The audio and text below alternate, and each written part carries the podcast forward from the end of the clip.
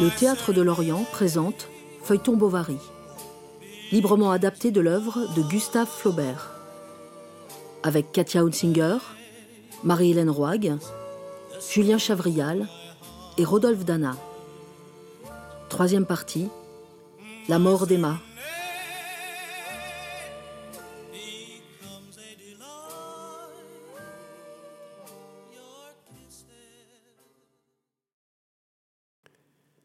L'attention publique fut distraite par l'apparition de monsieur le curé qui passait sous les halles avec les saintes huiles. La chambre, quand monsieur le curé entra, était toute pleine d'une solennité lugubre. Il y avait sur la table à ouvrage, recouverte d'une serviette blanche, cinq ou six petites boules de coton dans un plat d'argent, près d'un gros crucifix entre deux chandeliers qui brûlaient.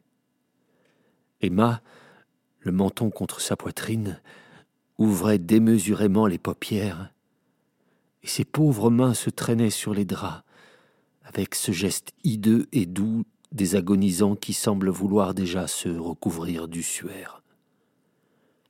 Pâle comme une statue et les yeux rouges comme des charbons, Charles, sans pleurer, se tenait en face d'elle, au pied du lit, tandis que le prêtre, appuyé sur un genou, marmottait des paroles basses. Elle tourna sa figure lentement et parut saisie de joie à voir tout à coup l'étole violette, sans doute retrouvant au milieu d'un apaisement extraordinaire la volupté perdue de ses premiers élancements mystiques, avec des visions de béatitude éternelle qui commençaient.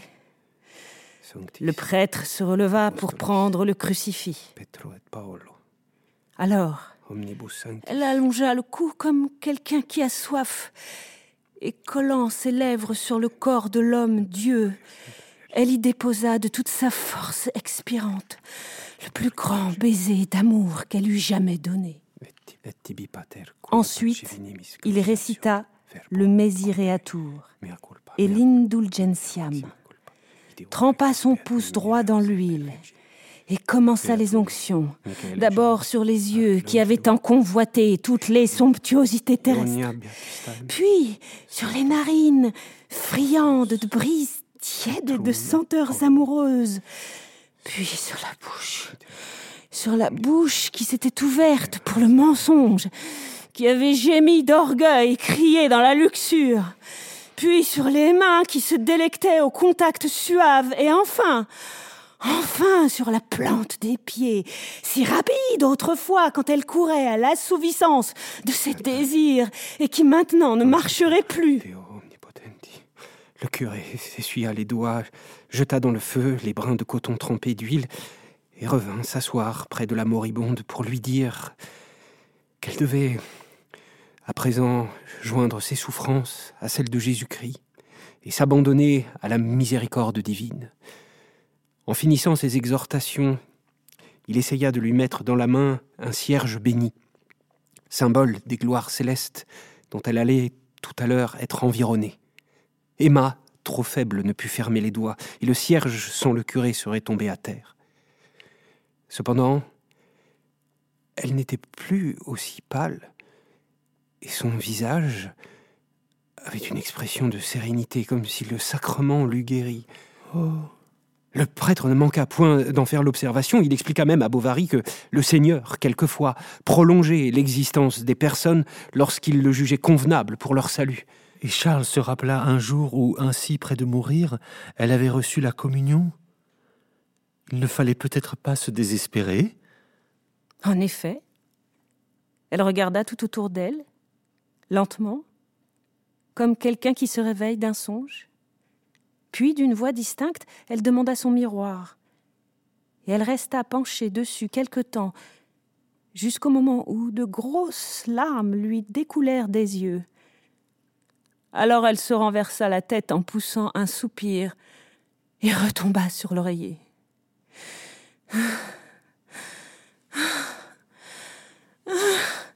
Sa poitrine aussitôt se mit à halter rapidement.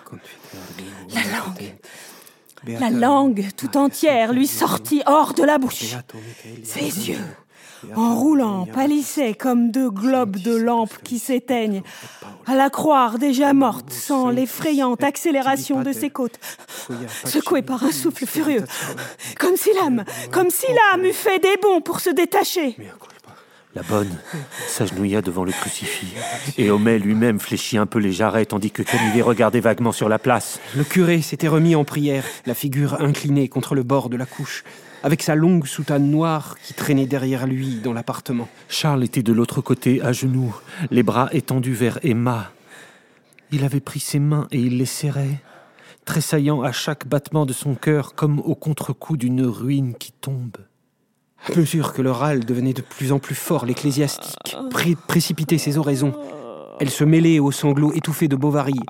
Et quelquefois, tout semblait disparaître dans le sourd murmure des syllabes latines qui tintaient comme un glas de cloche. Tout à coup, on entendit sur le trottoir un bruit de gros sabots, avec le frôlement d'un bâton. Et une voix s'éleva, une voix rauque, qui chantait.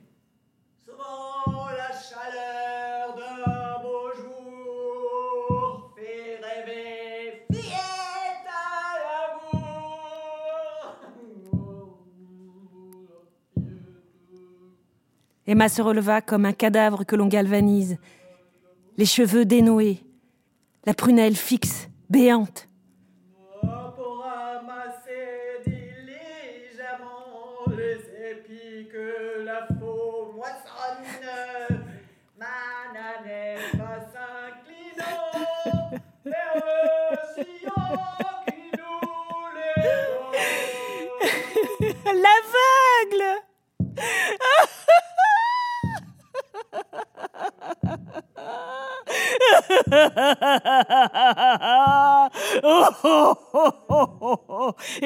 Se mit à rire d'un rire atroce, frénétique, désespéré, croyant voir la face hideuse du misérable qui se dressait dans les ténèbres éternelles comme un épouvantement.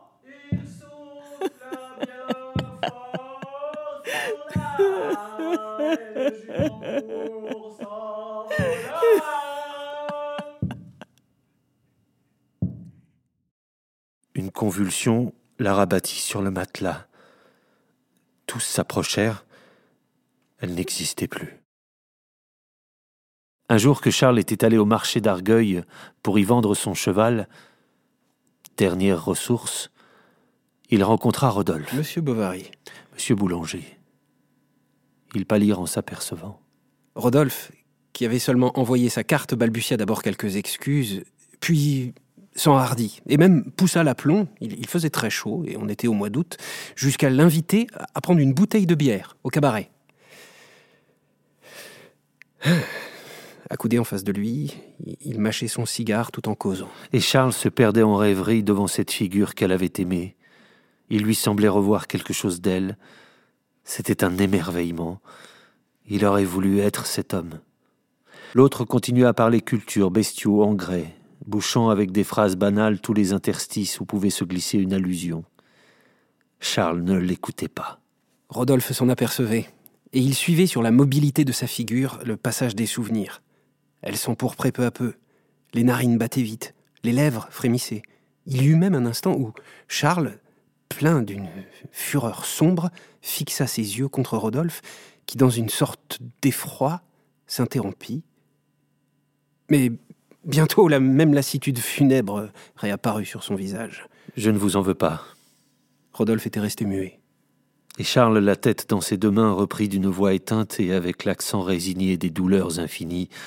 Non, je ne vous en veux plus. Il ajouta même un grand mot, le seul qu'il ait jamais dit. C'est la faute de la fatalité. Rodolphe, qui avait conduit cette fatalité, le trouva bien débonnaire, pour un homme dans sa situation, comique même, et un peu vil. Le lendemain, Charles alla s'asseoir sur le banc dans la tonnelle. Des jours passaient par le treillis, les feuilles de vigne dessinaient leurs ombres sur le sable, le jasmin embaumait, le ciel était bleu, des cantharides bourdonnaient autour des lys en fleurs, et Charles suffoquait, comme un adolescent sous les vagues effluves amoureux qui gonflaient son cœur chagrin. À cette heure, La petite Berthe, qui ne l'avait pas vu de toute l'après-midi, vint le chercher pour dîner. Il avait la tête renversée contre le mur, les yeux clos, la bouche ouverte, et tenait dans ses mains une longue mèche de cheveux noirs. Papa, viens donc, dit-elle. Et croyant qu'il voulait jouer, elle le poussa doucement. Il tomba par terre. Il était mort. 36 heures après, sur la demande de Homais, le docteur Canivet accourut. Il ouvrit Charles et ne trouva rien. Quand tout fut vendu, il resta 12 francs 75 centimes qui servirent à payer le voyage de Berthe chez sa grand-mère. La vieille femme mourut dans l'année même. Son grand-père étant paralysé, ce fut une tante qui s'en chargea. Elle est pauvre et l'envoie pour gagner sa vie dans une filature de coton. Depuis la mort de Bovary, trois médecins se sont succédés à Yonville. Sans pouvoir y réussir, tant M. Homais les a tout de suite battus en brèche. Il fait une clientèle d'enfer. L'autorité le ménage et l'opinion publique le protège. Il vient de recevoir la Croix d'honneur. C'était Feuilleton Bovary, librement adapté de l'œuvre de Gustave Flaubert par le collectif artistique du Théâtre de Lorient. Enregistrement et mixage Yannick Offray. Post-production Valérie Sigouard et Rodolphe Dana.